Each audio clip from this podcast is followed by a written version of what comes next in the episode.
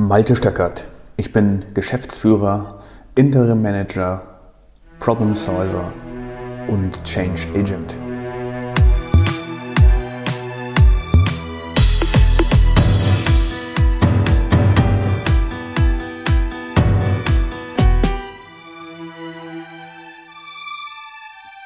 Heute reden wir mal über das Thema Organisationsstrukturen. Und da das ein sehr fades Thema ist oder sein kann, packen wir da noch ein bisschen mehr drauf. Kommunikation und die Vision. Was ist das eigentlich, die Vision eines Unternehmens? Und was hat das mit Kommunikation zu tun? Und was hat das mit der Organisationsstruktur zu tun? Und was hat das Ganze mit Prozessen zu tun? Nun, am Ende dieser Podcast-Folge sollte das etwas klarer sein. Große Firmen, bedeutende Firmen, Konzerne, die zu Weltmarktführern geworden sind. Sie alle haben eine Vision, sei es, dass es die Vision des Gründers war, sei es, dass es die Vision von einer Gruppe aus dem Management war, sei es, dass es die Vision war, die sich einfach ergeben hat aus einer, aus einem äußeren Umstand. Schön. Das ist also eine Vision. Wie kann ich jetzt diese Vision in die Kommunikation einfließen lassen und wie schiebe ich diese Vision in die Organisationsstrukturen hinein? Das ist die entscheidende Frage.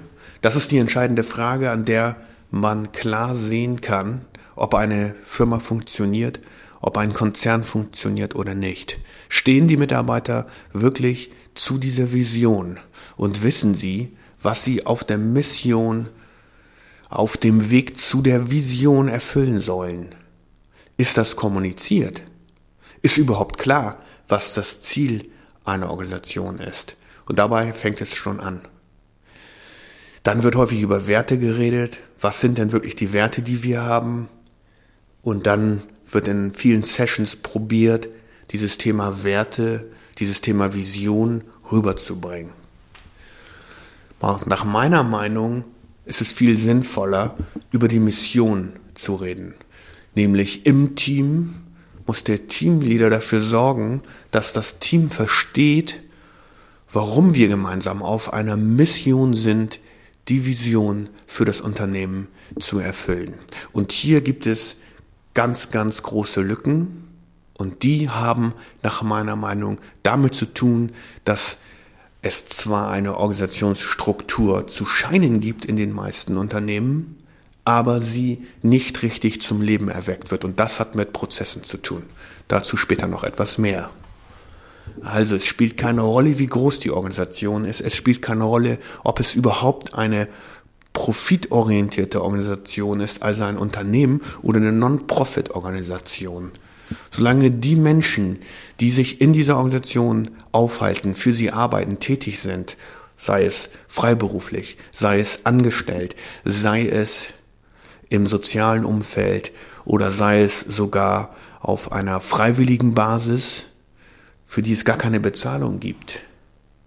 Wenn diese Menschen aufgeladen sind von der Vision, zum Beispiel etwas Besseres zu tun, der Sozialgemeinschaft etwas zurückzugeben, vielleicht auch ärmeren Menschen zu helfen oder Menschen zu helfen, die keine Chance haben, an gute Bildung zu kommen und so weiter und so fort, dann sieht man genau in dieser Mission, die diese Menschen ausführen, das Warum reflektiert in ihren Tätigkeiten.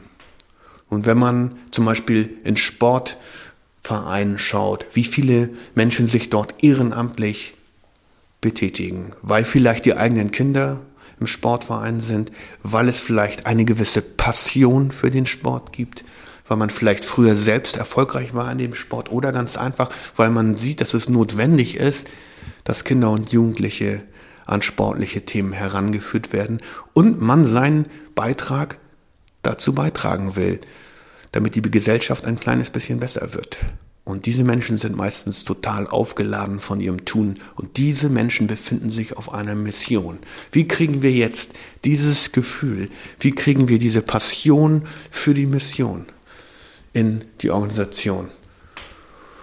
Und da ist es wiederum an dem Teamleader, richtig zu agieren. Wenn ich mich in Unternehmen umschaue, ganz egal welcher Größe, inklusive meiner eigenen, dann wird das Thema, was ist eigentlich unsere Vision, wie verhalten wir uns auf der Mission, viel zu wenig in Betracht gezogen.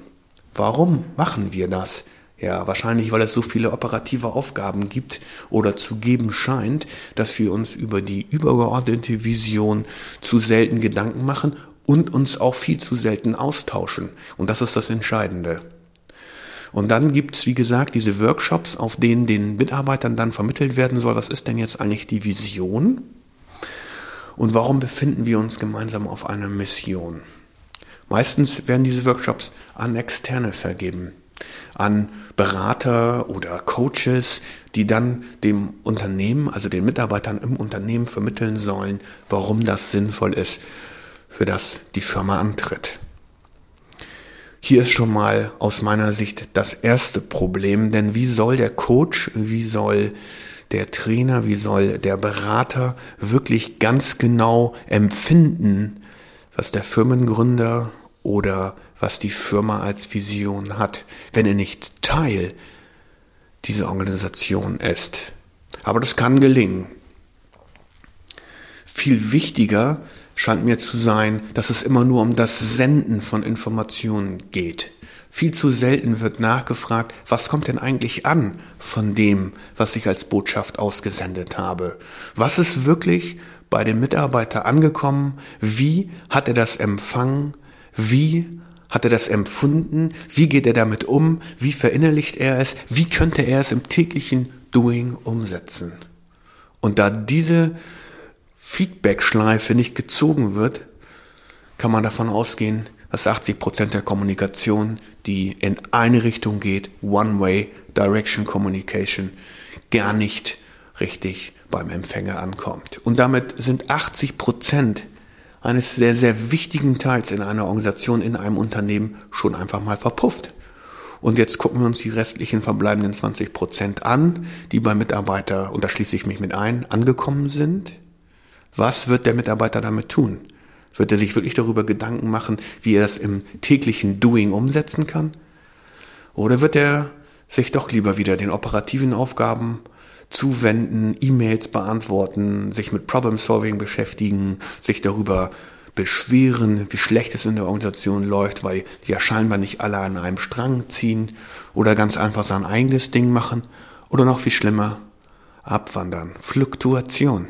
Genau, weil die Arbeit, die wir tun, soll einen Grund haben. Wir wollen uns gut dabei fühlen, was wir tun. Wir wollen einen Beitrag leisten. Das steckt in uns Menschen drinne. Jeder von uns möchte einen Beitrag leisten, damit die Welt ein kleines bisschen besser wird. Okay, vielleicht nicht alle, aber der ganz, ganz große Teil von Menschen, denen eine Gabe gegeben worden ist, die eine, vielleicht ein Talent haben oder die sich durch Studium, Ausbildung oder sonst wie eine Kompetenz angeeignet haben. In all denen schlummert dieses Bedürfnis, etwas zurückzugeben, etwas geben zu können, vielleicht ein kleines bisschen zu lehren, vielleicht ein kleines bisschen zu coachen, vielleicht ein kleines bisschen dabei zu helfen, dass die Welt ein Stückchen besser wird. Und darum geht es. Wenn wir diesen, dieses Potenzial in einem Unternehmen nicht aufknacken können, ja, was soll dann das ganze Unternehmen überhaupt für einen Sinn haben?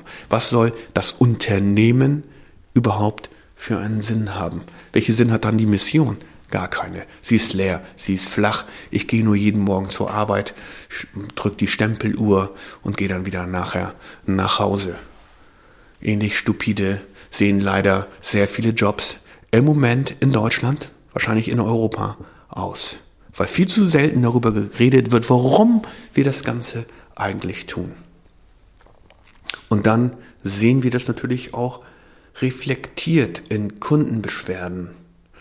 Dass Kunden gar nicht mehr mit dem Produkt happy sind, das wir auf den Markt bringen, weil die Verbindung zwischen dem Mitarbeiter und dem, was er zu tut, und sei es nur ein kleiner, klitzekleiner Anteil an der Produktrealisierung tut, ob es im Marketing ist, im Vertrieb oder sonst wo, gar nicht den Sinn begreift, warum wir das machen.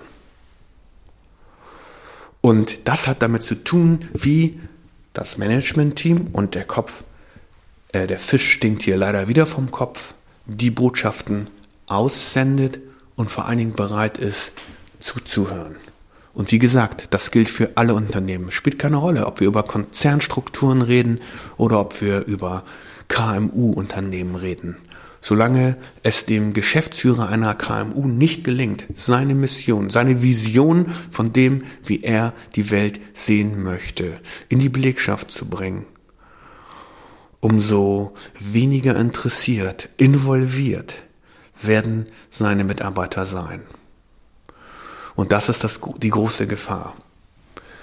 Von Konzernen oder von Leuten, die in Konzernen arbeiten und auf einer hohen Managementfunktion sitzen, höre ich immer wieder, ja, irgendwie haben wir unseren Talenten in unserer Organisation abgewöhnt, selbst Entscheidungen zu treffen.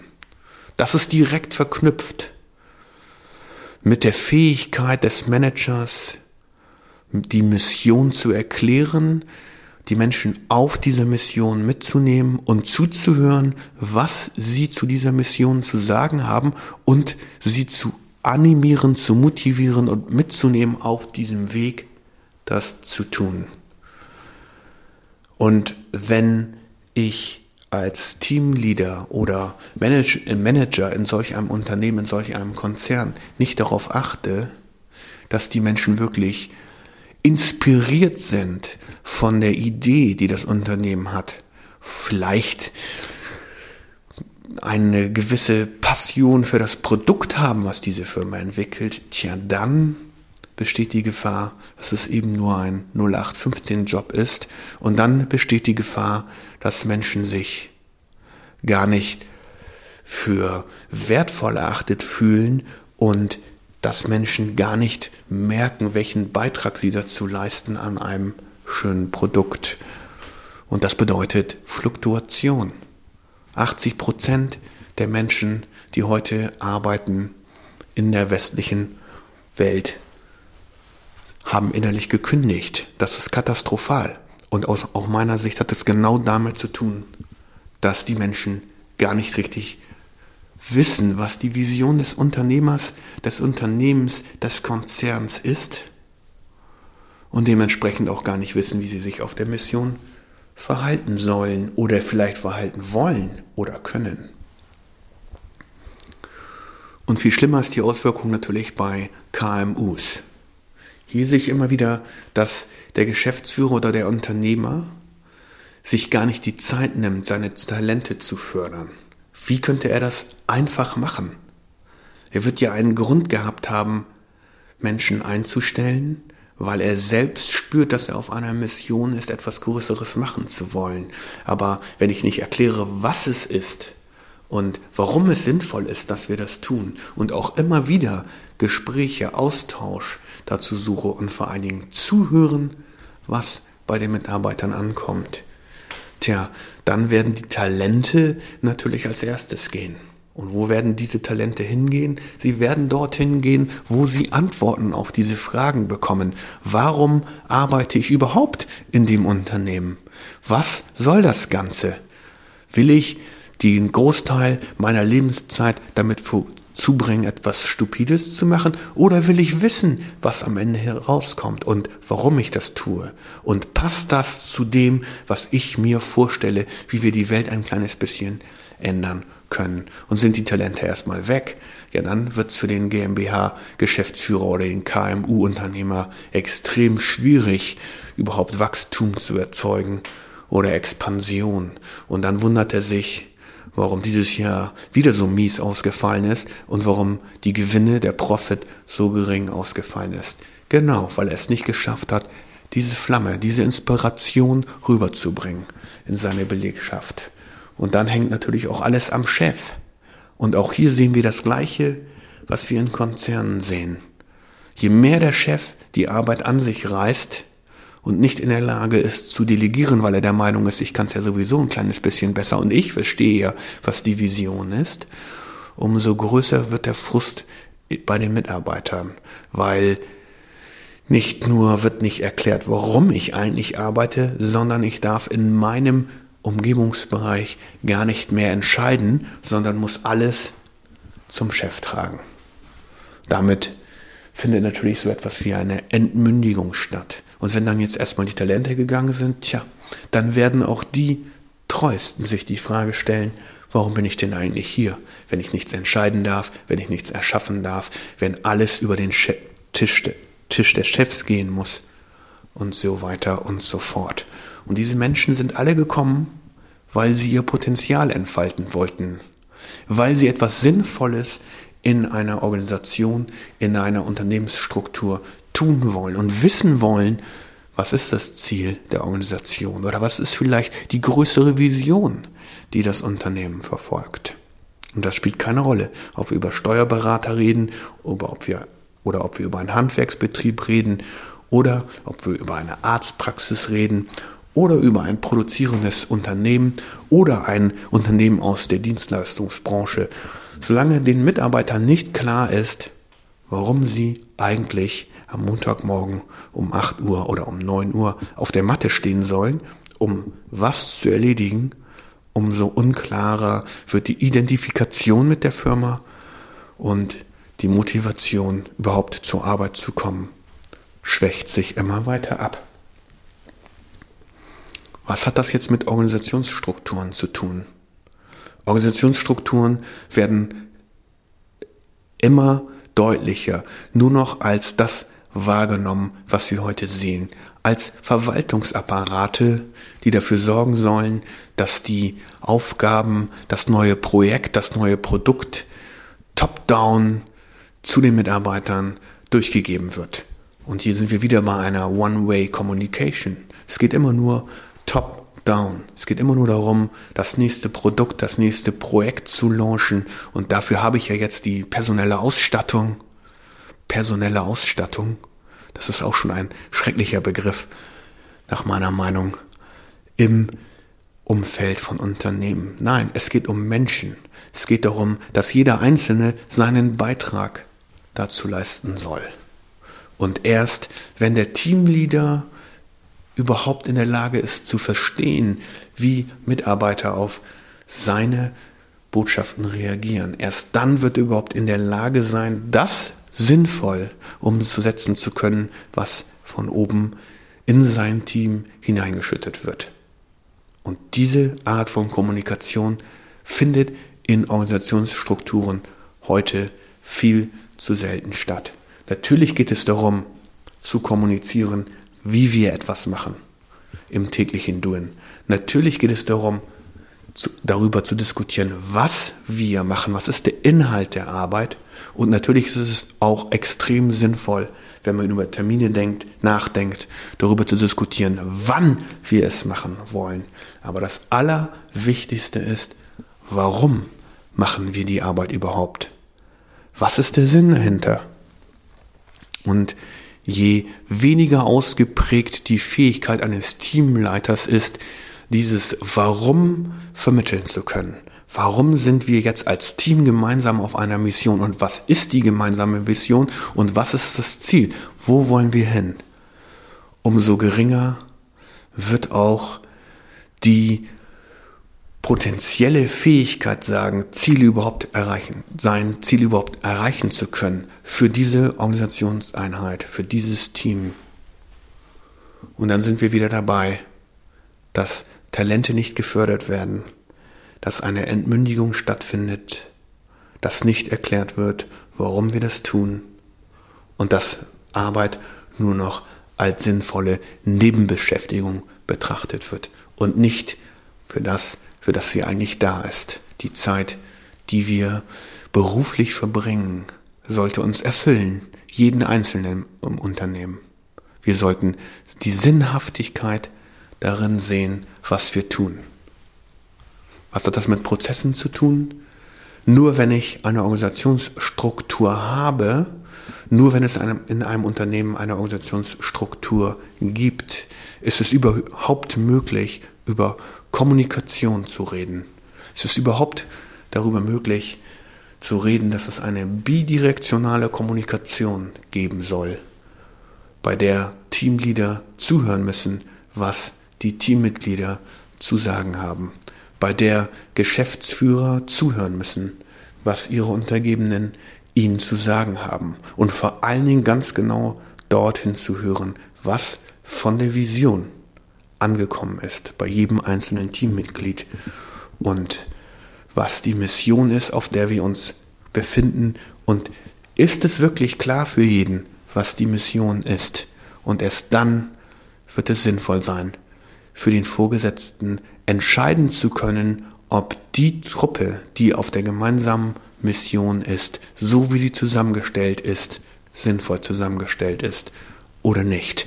Ansonsten entscheiden darüber die Talente, die die Firma verlassen und dann auch die Treuesten, die einfach keine Lust mehr haben, jeden Tag etwas zu tun, von dem sie weder überzeugt sind, dass es sinnvoll ist, noch den Sinn darüber, darin überhaupt zu sehen.